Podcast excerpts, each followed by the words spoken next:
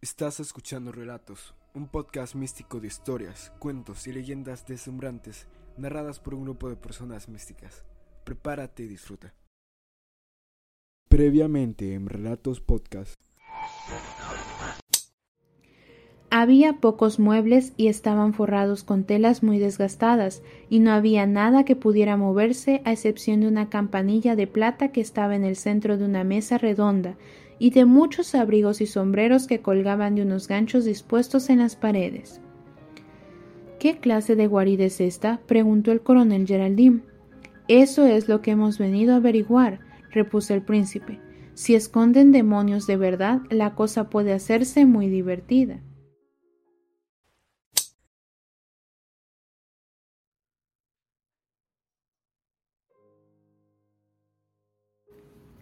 Historia del joven de las tartas de crema.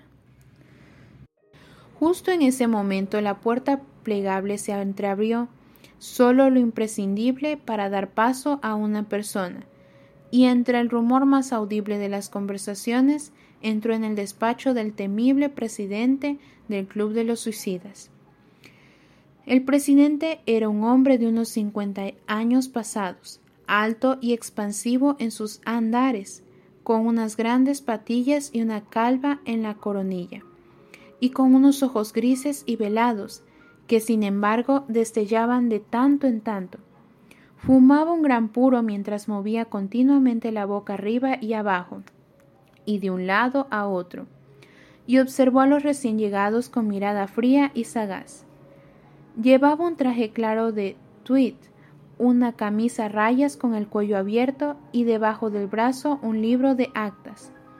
Buenas noches, dijo, después de cerrar la puerta a sus espaldas.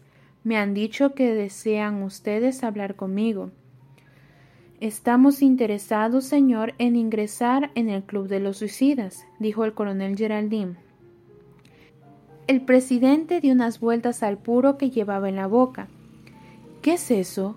preguntó bruscamente. Discúlpeme, repuso el coronel, pero creo que usted es la persona más cualificada para darnos información sobre esto. ¿Yo? exclamó el presidente. ¿Un club de suicidas? Vamos, vamos, eso es una broma del Día de los Inocentes. Puedo disculpar que un caballero de achispe un poco pasándose con el licor, pero acabe ya con esto. Llame a su club como usted quiera, insistió el coronel. Tras esa puerta hay algunos compañeros con usted y deseamos unirnos a ellos. Señor, replicó el presidente secamente, está usted en un error. Esto es una casa particular y debe usted abandonarla inmediatamente. El príncipe había permanecido en silencio en su asiento durante esta breve conversación, pero cuando el coronel volvió la vista hacia él como diciéndole Ahí tiene su respuesta. Vámonos, por el amor de Dios. Se quitó de la boca el habano que fumaba y empezó a hablar. Hemos venido aquí, dijo, invitados por uno de sus amigos que sin duda le ha informado de las intenciones con que me presento en su reunión. Permítame recordarle que una persona en mis circunstancias tiene poco ya por lo que contenerse, y es muy probable que no tolere en absoluto la mala educación. Habitualmente soy un hombre tranquilo, pero, señor mío, creo que va usted a complacerme en el asunto del que sabe que hablamos, o se arrepentirá amargamente de haber admitido en su antecámara. El presidente se echó a reír con ganas. Esa es la manera de hablar. Es usted un hombre de verdad. Ha sabido agradarme y podrá hacer conmigo lo que quiera. ¿Le importaría, prosiguió dirigiéndose a Geraldine, ¿le importaría guardar fuera unos minutos? Trataré el asunto primero con su compañero y algunas formalidades del club han de determinarse en privado. Mientras hablaba, abrió la puerta de un pequeño cuarto contiguo en el que introdujo al coronel. Usted me inspira confianza, se dirigió a Floricel. No bien quedaron solos. ¿Pero está usted seguro de su amigo? No tanto como de mí mismo, aunque tiene razones de más peso que yo, respondió Floricel pero sí lo bastante seguro como para traerlo aquí sin preocupación. le han ocurrido cosas suficientes para apartar de la vida al hombre más tenaz. El otro día le dieron de baja por hacer trampas en el juego. Una buena razón, sí, diría yo, asintió el presidente. Cuando menos uno de nuestros socios se halla en el mismo caso y respondo de él. ¿Me permite preguntarle si también usted ha servido en el ejército? Lo hice, fue la respuesta, pero era demasiado vago y lo dejé pronto. ¿Qué motivos tiene para haberse cansado de la vida? prosiguió el presidente. La misma, en lo que puedo distinguir, contestó el príncipe, una holgazanería irremediable. El presidente dio un respingo. Caramba, debe usted tener un motivo mejor. Estoy arruinado, añadió Floricel, lo cual sin duda es también una vejación que contribuye a llevar mi holgazanería a su punto máximo. El presidente dio vueltas al puro en la boca durante unos instantes, clavando sus ojos en los de aquel extraño neófito. Pero el príncipe soportó su examen con absoluta imperturbabilidad. Si no tuviera la gran experiencia que tengo, dijo por último el presidente, no la aceptaría, pero conozco el mundo y he aprendido que las razones más frívolas para un suicidio acostumbran a ser las firmes. Y cuando alguien me resulta simpático como usted, señor, prefiero saltarme los reglamentos que rechazarla. Uno tras otro, el príncipe y el coronel fueron sometidos a un largo y particular interrogatorio. El príncipe en privado, pero Geraldine en presencia del príncipe, de modo que el presidente pudiera observar el semblante de uno mientras interrogaba en profundidad al otro. El resultado fue satisfactorio y el presidente, tras haber anotado en el registro algunos detalles particulares de cada caso, les presentó un formulario de juramento que debían aceptar. No podía concebirse nada más pasivo que la obediencia que le aseguraba ni términos más estrictos a los que se obligaba el juramentado. El hombre que traicionase una promesa tan terrible difícilmente encontraría el amparo del honor o los consuelos de la religión. Floricel firmó el documento, no sin un estremecimiento, y el coronel siguió su ejemplo con expresión muy deprimida. Entonces el presidente les cobró la cuota de ingreso y sin más dilación los introdujo en el salón de fumar del Club de los Suicidas. El salón de fumar del Club de los Suicidas tenía la misma altura que el despacho con el que se comunicaba, pero era mucho más grande y tenía las paredes cubiertas de arriba abajo por unos paneles que imitaban el roble. Un gran fuego que ardía en la chimenea y varias lámparas de gas iluminaban la reunión. El príncipe y su acompañante contaron dieciocho personas. La mayoría fumaban y bebían champán, y reinaba una enfebrecida hilaridad que de tanto en tanto interrumpían unas súbitas y fúnebres pausas. ¿Es una reunión muy concurrida? inquirió el príncipe. A medias, respondió el presidente. Por cierto, si tenéis algo de dinero, es costumbre invitar a champán. Contribuye a mantener alto el ánimo y además es uno de los pocos beneficios de la casa. Hammersmith, indicó Floricel, le encargo el champán a usted. Se dio la vuelta y empezó a introducirse entre los presentes. Acostumbrado a ser de anfitrión en los círculos más selectos, pronto sedujo y dominó a todos a quienes conocía. Había algo a la vez cordial y autoritario en sus modales, y su extraordinaria serenidad y sangre fría le conferían otro rasgo de distinción en aquel grupo semi enloquecido. Mientras se dirigían de unos a otros, observaba y escuchaba con atención y pronto se hizo una idea general de la clase de gente entre la que se encontraba. Como en todas las reuniones predominaba una clase de gente. Eran hombres muy jóvenes, con aspecto de gran sensibilidad e inteligencia, pero con mínimas muestras de la fortaleza y las cualidades que conducen al éxito. Pocos eran mayores de treinta años y bastantes acababan de cumplir los veinte.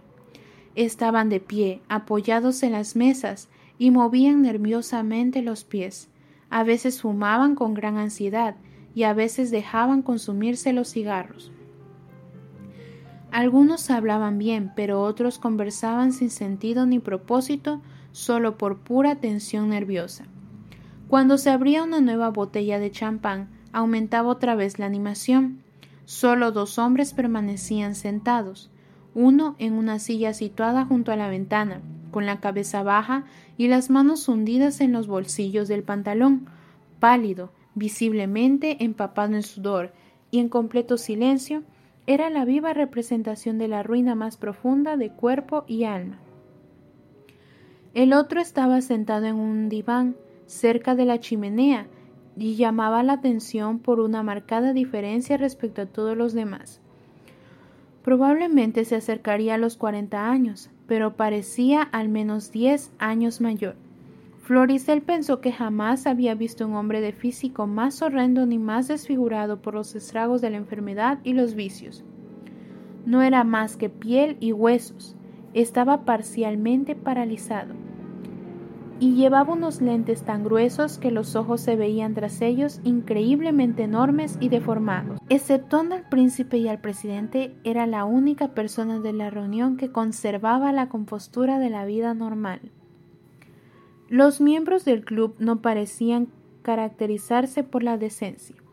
Algunos presumían de acciones deshonrosas, cuyas consecuencias les habían inducido a buscar refugio en la muerte, mientras el resto atendía sin ninguna desaprobación. Había un entendimiento tácito de rechazo de los juicios morales, y todo el que traspasaba las puertas del club disfrutaba ya de algunos de los privilegios de la tumba.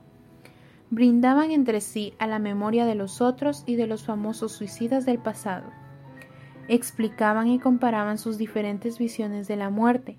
Algunos declaraban que no era más que oscuridad y cesación otros albergaban la esperanza de que esa misma noche estarían escalando las estrellas y conversando con los muertos más ilustres. A la eterna memoria del barón Trenck, ejemplo de suicidas, gritó uno. Pasó de una celda pequeña a otra más pequeña para poder alcanzar al fin la libertad. Por mi parte, dijo un segundo, solo deseo una venda para los ojos y algodón para los oídos solo que no hay algodón lo bastante grueso en este mundo. Un tercero quería averiguar los misterios de la vida futura, y un cuarto aseguraba que nunca se hubiera unido al club si no lo hubieran inducido a creer en Darwin. No puedo tolerar la idea de descender de un mono, afirmaba aquel curioso suicida. El príncipe se sintió decepcionado por el comportamiento y las conversaciones de los miembros del club. No me parece un asunto para tanto alboroto, pensó. Si un hombre ha decidido matarse, déjenle hacerlo como un caballero. Por Dios, tanta charlatanería y tanta aljaraca están fuera de lugar. Entretanto, el coronel Geraldine era presa de los más oscuros temores. El club y sus reglas eran todavía un misterio, y miró por la habitación buscando a alguien que pudiera tranquilizarle. En este recorrido sus ojos se posaron en el paralítico de los lentes gruesos, y al verlo tan sereno buscó al presidente, que entraba y salía de la habitación cumpliendo sus tareas, para pedirle que le presentara al caballero sentado en el diván. El presidente le explicó que tal formalidad era innecesaria entre los miembros del club, pero le presentó al señor Malthus. El señor Malthus miró al coronel con curiosidad y le ofreció tomar asiento a su derecha. ¿Es usted un miembro nuevo? dijo. ¿Y desea información? Ha venido a la fuente adecuada. Hace dos años que frecuento este club encantador. El coronel recuperó la respiración. Si el señor Malthus frecuentaba el lugar desde hacía dos años, debía haber poco peligro para el presidente en una sola noche. Pero Geraldine continuaba asombrado y empezó a pensar que todo aquello era un misterio. ¿Cómo? exclamó. Dos años. Yo creía. Bueno, veo que me han gastado una broma. En absoluto, repuso con suavidad el señor Malthus. Mi caso es peculiar. No soy un suicida, hablando con propiedad, sino algo así como un socio honorario. Raramente vengo al club más de un par de veces cada dos meses. Mi enfermedad y la amabilidad del presidente me han procurado estos pequeños privilegios por los que además pago una cantidad suplementaria. He tenido una suerte extraordinaria. Me temo, dijo el coronel, que debo pedirle que sea más explícito. Recuerde que todavía no conozco muy bien las reglas del club.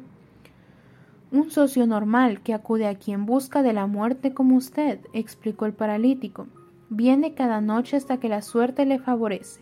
Incluso si están arruinados, pueden solicitar alojamiento y comida al presidente, algo muy agradable y limpio, según creo, aunque por supuesto nada de lujos.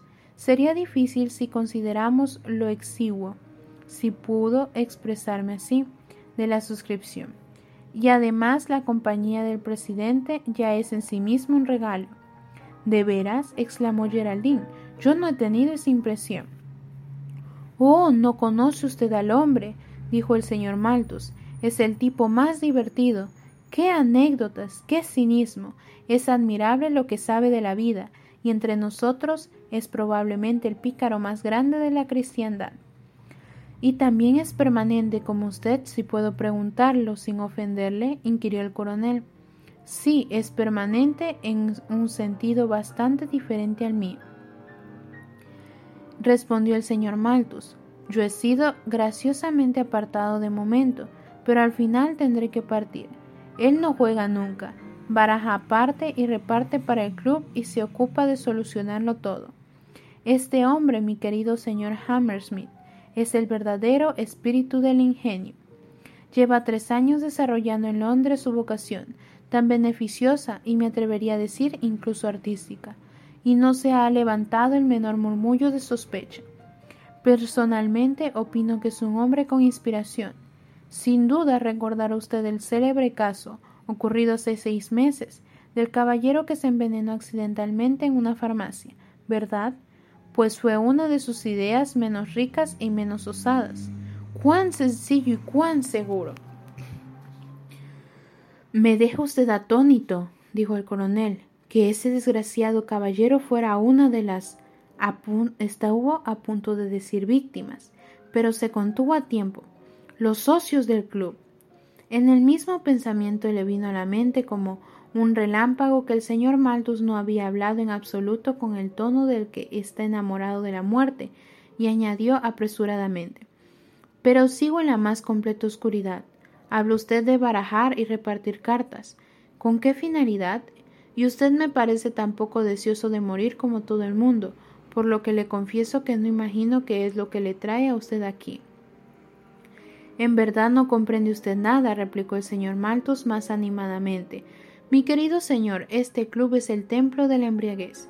Si mi delicada salud pudiera soportar esta excitación más a menudo, puede estar seguro de que vendría con más frecuencia.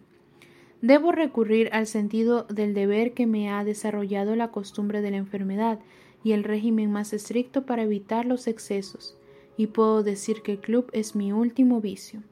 Los he probado todos, señor, continuó poniendo la mano sobre el hombro de Geraldine. Todos sin excepción, y le aseguro bajo mi palabra de honor que no hay ni uno que no se haya sobreestimado grotesca y falsamente. La gente juega al amor, pues bien, yo niego que el amor sea una profunda pasión. El miedo es la pasión profunda. Es con el miedo con lo que debe usted jugar si desea saborear las alegrías más intensas de la vida. Envídieme, envídieme, señor, acabó con una risita. Soy un cobarde. Geraldine apenas pudo reprimir un movimiento de repulsión ante aquel deplorable individuo, pero se contuvo con un esfuerzo y prosiguió con sus preguntas. ¿Y cómo, señor? inquirió, ¿se prolonga tanto tiempo esa excitación? ¿Dónde está el elemento de incertidumbre?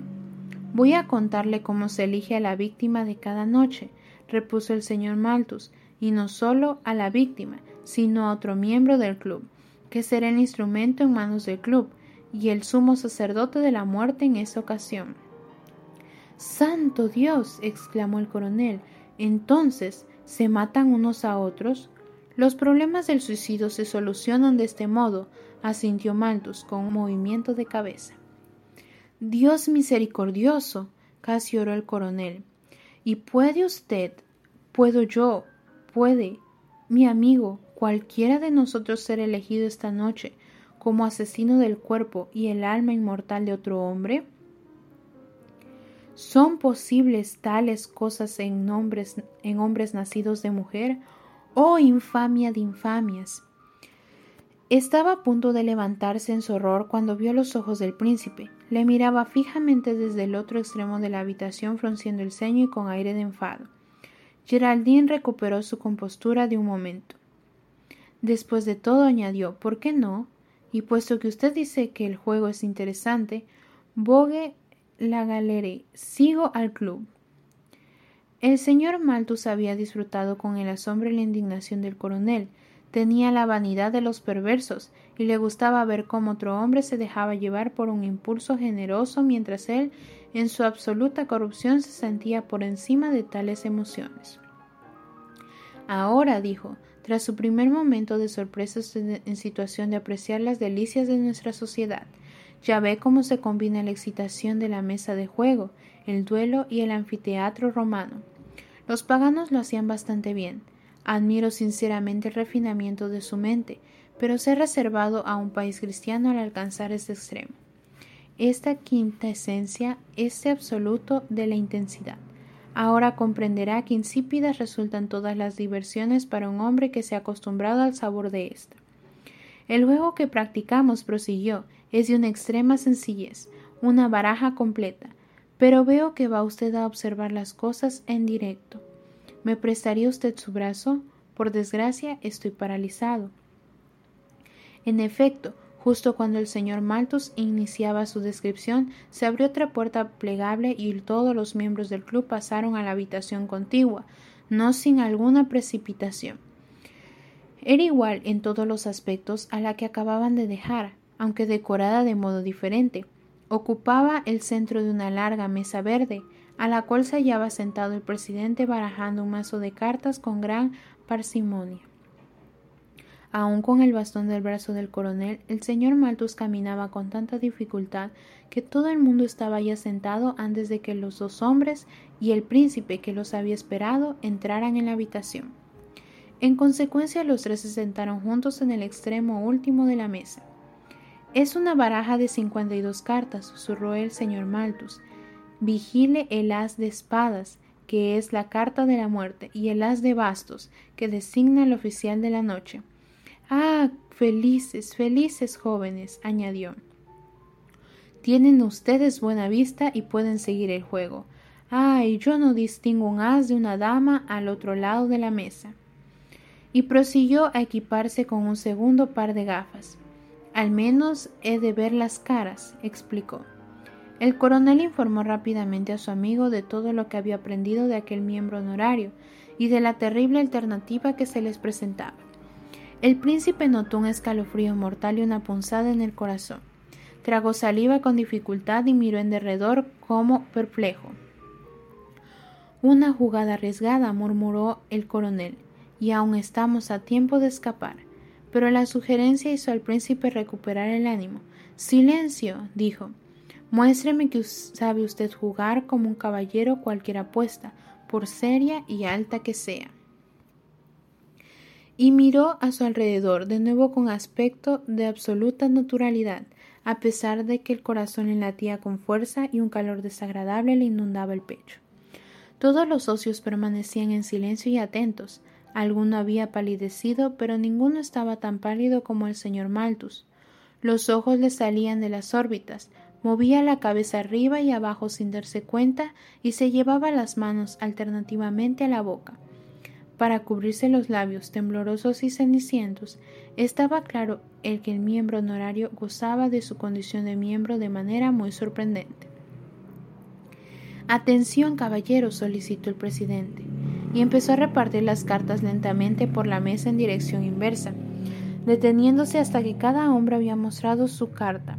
Casi todos vacilaban, y a veces los dedos de, algunos, de algún jugador tropezaban varias veces en la mesa antes de poder volver al terrible pedazo de cartulina.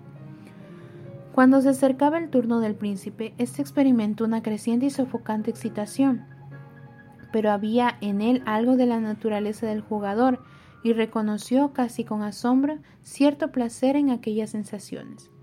Le cayó el nueve de bastos. A Geraldine le enviaron el tres de espadas y la reina de corazones al señor Malthus, que no fue capaz de reprimir un sollozo de alivio. Casi a continuación, el joven de las tartas de crema dio la vuelta a las de bastos, quedó helado de horror con la carta todavía entre los dedos. No había acudido allí a matar, sino a ser matado, y el príncipe, en la generosa simpatía que sentía por el joven, estuvo a punto de olvidar el peligro que todavía se cernía sobre él y su compañero. El reparto empezaba a dar a vuelta otra vez y la carta de la muerte todavía no había salido.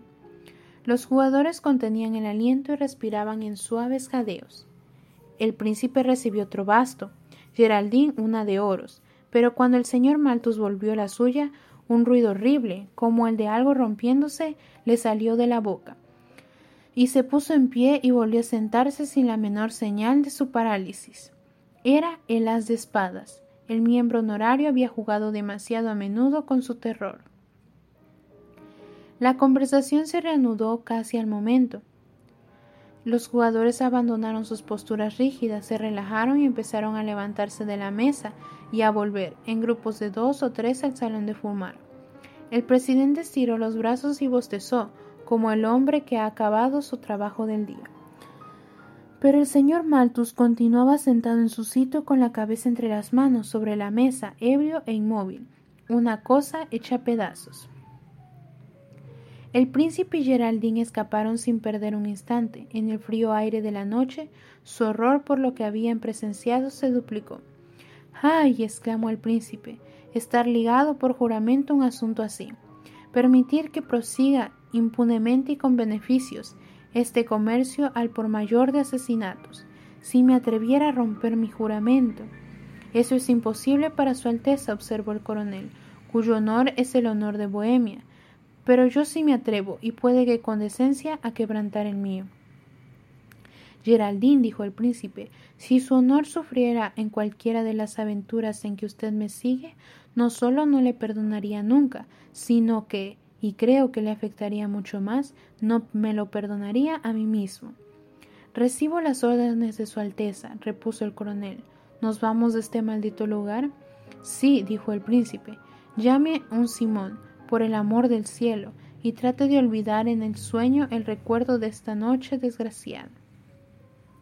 Pero fue evidente que el príncipe leyó atentamente el nombre de la calle antes de alejarse. A la mañana siguiente, tan pronto como el príncipe se despertó, el coronel Geraldine le trajo el periódico con la siguiente nota señalada. Trágico accidente. Esta pasada madrugada hacia las dos, el señor Bartolomeu Malthus, residente en 16 Sheptus Place, Shesmore Grove, al regreso a su casa de una fiesta en casa de unos amigos, cayó del parapeto superior de Trafalgar Square fracturándose el cráneo, así como una pierna y un brazo. La muerte fue instantánea. El señor Malthus, a quien acompañaba un amigo, estaba en el momento del infortunado suceso buscando un coche de alquiler. El señor Malthus era paralítico y se cree que la caída pudo deberse a un síncope. El infortunado caballero era bien conocido en los más respetables círculos y su pérdida será profundamente llorada. Si alguna vez un alma ha ido directamente al infierno, dijo con solemnidad Geraldine, ha sido la del paralítico. El príncipe enterró el rostro entre las manos y guardó silencio. Casi estoy contento de que haya muerto, siguió hablando el coronel, pero confieso que me duele el corazón por nuestro joven amigo de las tartas de crema. Geraldine, dijo el príncipe, alzando el rostro, ese infeliz muchacho era noche tan inocente como usted y yo y esta noche tiene el alma teñida de sangre. Cuando pienso en el presidente, mi corazón enferma dentro de mí. No sé cómo lo haré, pero tendré ese canalla en mis manos como hay Dios en el cielo. Qué experiencia y qué lección fue ese juego de cartas. No debe repetirse nunca, dijo el coronel. El príncipe permaneció tanto rato sin responder que Geraldine empezó a alarmarse. No intente usted volver allá, dijo. Ya ha sufrido y visto demasiados horrores. Los deberes de su alta posición le prohíben arriesgarse al azar. Es muy cierto lo que dice, aseguró el príncipe Florecel, y a mí mismo no me agrada mi decisión.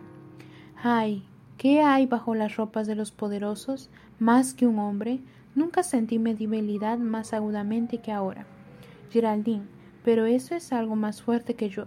¿Puedo acaso desentenderme de la suerte del infeliz joven que cenó con nosotros hace unas horas? ¿Puedo dejar al presidente seguir su nefasta carrera sin impedimento? ¿Puedo iniciar una aventura tan fascinante y no continuarla hasta el final? No, Geraldine, demanda usted del príncipe más de lo que puede dar el hombre. Iremos esta noche a sentarnos de nuevo a la mesa del Club de los Suicidas. El coronel Geraldine se puso de rodillas.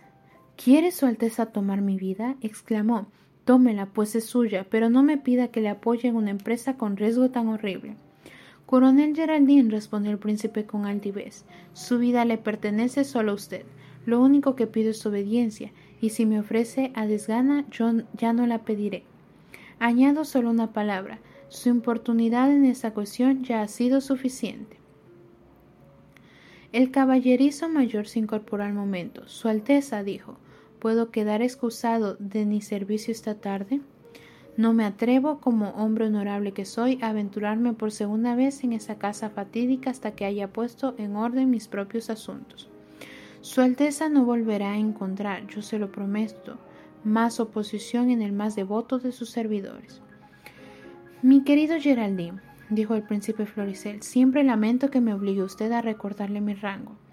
Disponga del día como lo considere más conveniente, pero esté aquí antes de las once con el mismo disfraz. El club no estaba tan concurrido en aquella segunda noche. Cuando el príncipe y Geraldine llegaron, apenas había media docena de personas en la sala de fumar. Su Alteza llevó aparte al presidente y le felicitó calurosamente por el fallecimiento del señor Maltos. Siempre me gusta, dijo, encontrar eficacia y ciertamente hallo mucho en usted. Su profesión es de una naturaleza muy delicada, pero veo que es usted cualificado para conducirla con éxito y discreción. El presidente se sintió bastante afectado por los elogios de alguien tan distinguido como el príncipe y los aceptó casi con humildad. Pobre Malti, dijo, el club me resulta casi extraño sin él. La mayoría de mis clientes son muchachos, mi querido señor, poéticos muchachos, que no son compañía para mí. No es que Malti no sintiera cierta poesía, también, pero era del tipo que yo podía comprender. Entiendo perfectamente que sintiera usted simpatía por el señor Malthus, repuso el príncipe. Me pareció un hombre con un carácter muy original. El hombre de las, el joven de las tartas de crema estaba en el salón, pero profundamente deprimido y silencioso. Sus amigos lucharon en vano por entablar una conversación con él. Cuán amargamente deseo que no les hubiera traído nunca a este infame lugar, exclamó. Marchen mientras tengan limpias ahora las manos. Si hubieran oído gritar al viejo cuando cayó y el ruido de los huesos al chocar contra el pavimento. Deseenme si tienen compasión por un ser tan caído. Deseenme el hoz de las espadas para esta noche. A medida que la noche avanzaba llegaron al club unos cuantos socios más, pero el club no había congregado más a una docena cuando todos tomaron asiento ante la mesa. El príncipe experimentó otra vez cierto gozo en sus sensaciones de temor, pero lo que le sorprendió fue ver a Geraldine mucho más dueño de sí mismo que la noche anterior. Es extraordinario, pensó el príncipe, que el haber hecho o no testamento influya tanto en el ánimo de un hombre joven. Atención, caballeros, pidió el príncipe y empezó a repartir. Las cartas dieron la vuelta a la mesa tres veces y ninguno de los naipes señalados había caído todavía de las manos del presidente. La excitación era sobrecogedora cuando empezó la, la cuarta vuelta. Quedaban las cartas justas para dar una vuelta más a la mesa. El príncipe que estaba sentado en segundo lugar a la izquierda del presidente debía recibir en el orden inverso que se practicaba en el club la penúltima carta. El tercer jugador dio la vuelta a un as de negro, el as de bastos. El siguiente recibió una carta de oros, el siguiente una de corazones, y todavía no había sido entregado el as de espadas. Al final, Geraldine, que se sentaba a la izquierda del príncipe, dio la vuelta a su carta. Era un as, pero el as de corazones. Cuando el príncipe vio su suerte delante, sobre la mesa el corazón se le paró. Era un hombre valiente, pero el sudor le cubría el rostro. Tenía exactamente cincuenta posibilidades sobre cien de estar condenado. Volvió la carta. Era el as de espadas. Un rugido sordo le llenó el cerebro, y la mesa flotó ante sus ojos. Oyó al jugador sentado a su derecha romper en una carcajada que sonó entre la alegría y la decepción. Vio que el grupo se dispersaba rápidamente, pero su mente estaba sumida en otros pensamientos. Reconocía cuán loca y criminal había sido su conducta. En perfecto estado de salud y en los mejores años de su vida, el heredero de un trono se había jugado a las cartas su futuro y el de un país valiente y leal. Dios mío, exclamó, que Dios me perdone. Y con esto la confusión de sus sentidos desapareció y recuperó el dominio de sí mismo. Para su sorpresa, Geraldine había desaparecido. En el salón de cartas solo estaba el carnicero designado que consultaba con el presidente y el joven de las tartas de crema que se deslizó hasta el príncipe y le susurró al oído. Le daría un millón si lo tuviera, por su suerte. Su Alteza no pudo evitar pensar, cuando el joven se alejó, que se le hubiera vendido por una suma mucho más moderada. La conferencia que se desarrollaba en, sus, en susurros dio a su fin. El poseedor de las de bastos abandonó la sala con una mirada de inteligencia, y el presidente se acercó al infortunado príncipe y le ofreció la mano. Me ha encantado conocerle, señor, dijo, y me ha encantado haber estado en situación de ofrecerle ese pequeño servicio. Al menos no podrá usted quejarse de tardanza. La segunda noche, qué golpe de suerte. El príncipe se esforzó en vano por articular alguna respuesta, pero tenía la boca seca y la lengua parecía paralizada. ¿Se siente un poco indispuesto? preguntó el presidente con muestra de solicitud. A la mayoría les ocurre. ¿Le apetece un poco de brandy? El príncipe señaló afirmativamente y el otro inmediatamente un vaso con un poco de licor. Pobre viejo Malti, lamentó el presidente mientras el príncipe bebía del vaso. Bebió casi un litro y parece que no le hizo casi efecto. Yo soy más susceptible al tratamiento, repuso el príncipe, bastante reanimado. Y estoy otra vez sereno, como puede observar. Bueno, déjeme preguntarle, ¿cuáles son mis instrucciones? Usted caminará por la acera de la izquierda del Strand en dirección a la City hasta que encuentre al caballero que acaba de salir.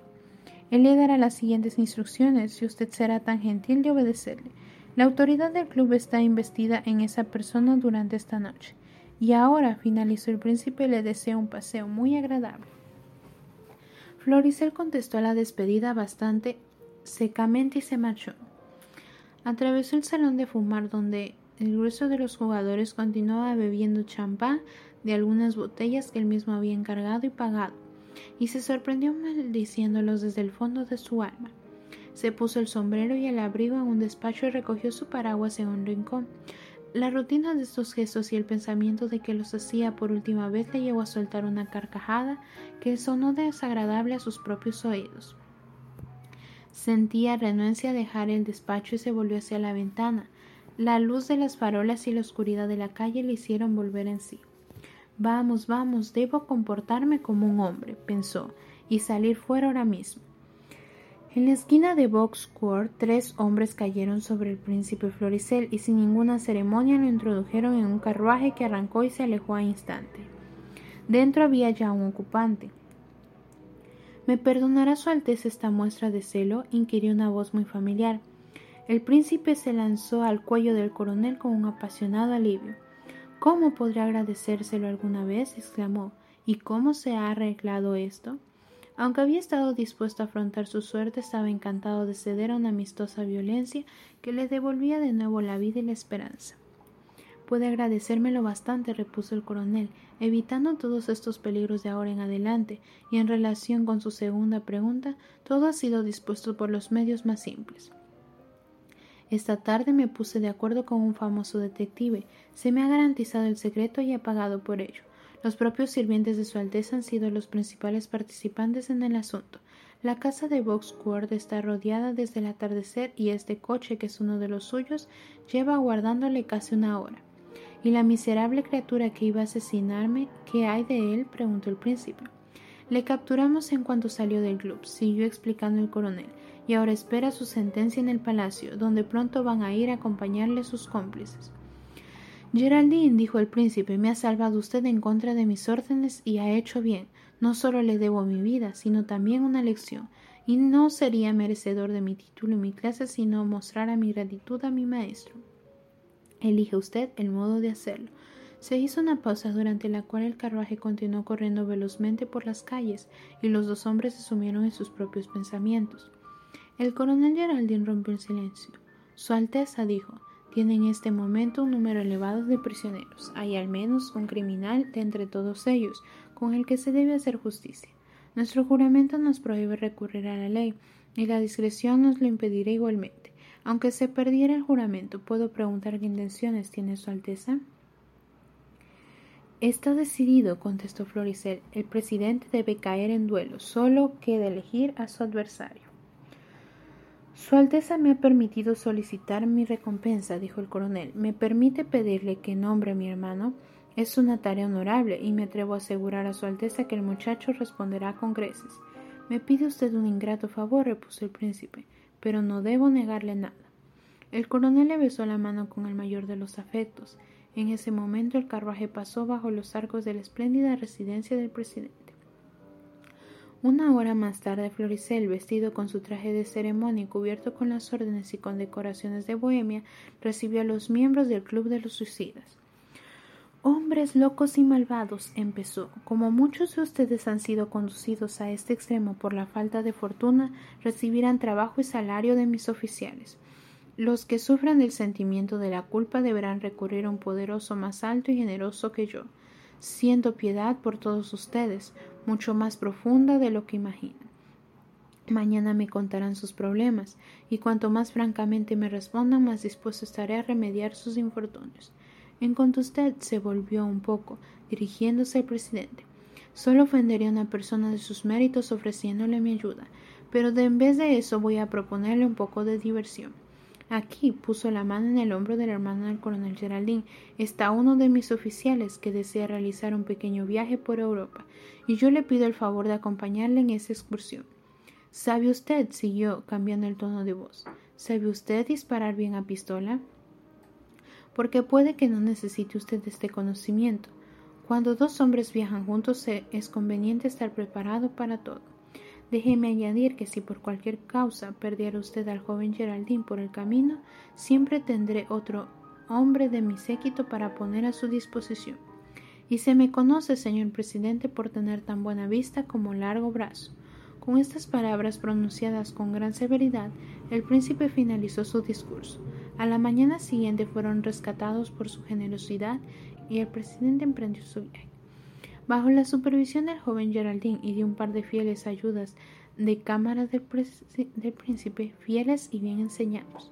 No contento con esto, el príncipe dispuso que dos discretos agentes se instalaran en la casa de Boxcorn, y él personalmente controló todas las cartas, visitantes y dirigentes del Club de los Suicidas.